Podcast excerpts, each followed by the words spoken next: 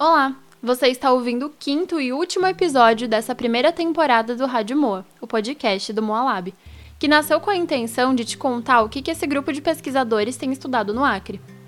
Eu sou a Bárbara Prado e hoje a gente vai conversar sobre um assunto que é, ou pelo menos deveria ser, uma das maiores preocupações dos brasileiros atualmente: a pandemia de Covid-19. Para isso, vamos ouvir a Vanessa Nicoletti, que realiza pós-doutorado no Moalab e estuda justamente a pandemia no Vale do Juruá. Olá, Bárbara. Bom, os primeiros casos de Covid no Vale do Juruá foram notificados em abril de 2020. Como nossa equipe já realiza trabalho de pesquisa em Manso Lima, durante nossa última visita, decidimos incluir, além do diagnóstico molecular da malária, a realização de testes sorológicos para detectar a presença de anticorpos que reconheçam o vírus SARS-CoV-2 causador da Covid-19. No nosso estudo, avaliamos a presença de anticorpos que, uma vez presentes no sangue, indicam que a pessoa já foi exposta ao vírus em algum momento da pandemia. São os anticorpos da classe IgG.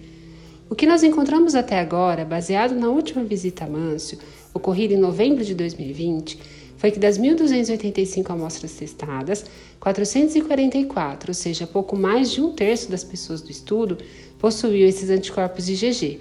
Essa alta taxa não foi totalmente inesperada, uma vez que o EpiCovid, que é o maior estudo epidemiológico sobre a Covid-19 no Brasil, já indicava um aumento no número de casos da doença em Cruzeiro do Sul desde junho de 2020. Dentre as pessoas que apresentaram anticorpos anti-SARS-CoV-2 no estudo de Mâncio, 57% relataram sentir pelo menos um dos sintomas da doença. Por outro lado, 43% não relataram nenhum sintoma, ou seja, foram infectados pelos vírus, produziram anticorpos, mas não apresentaram sintomas.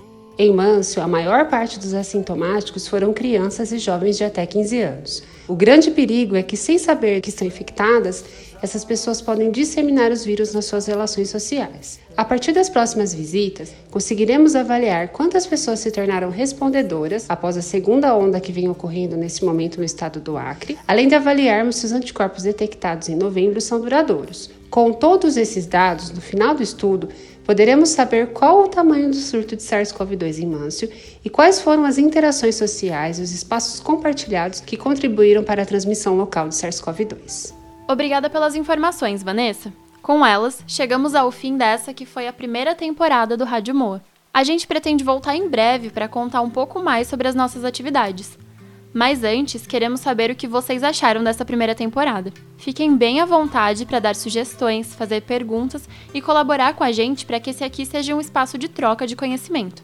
Nossas redes sociais estão na descrição desse episódio. E eu te espero por lá para a gente conversando enquanto a segunda temporada não sai. Muito obrigada por nos ouvir, obrigada pelo papo e até mais. já banhou a cor azul do meu convés.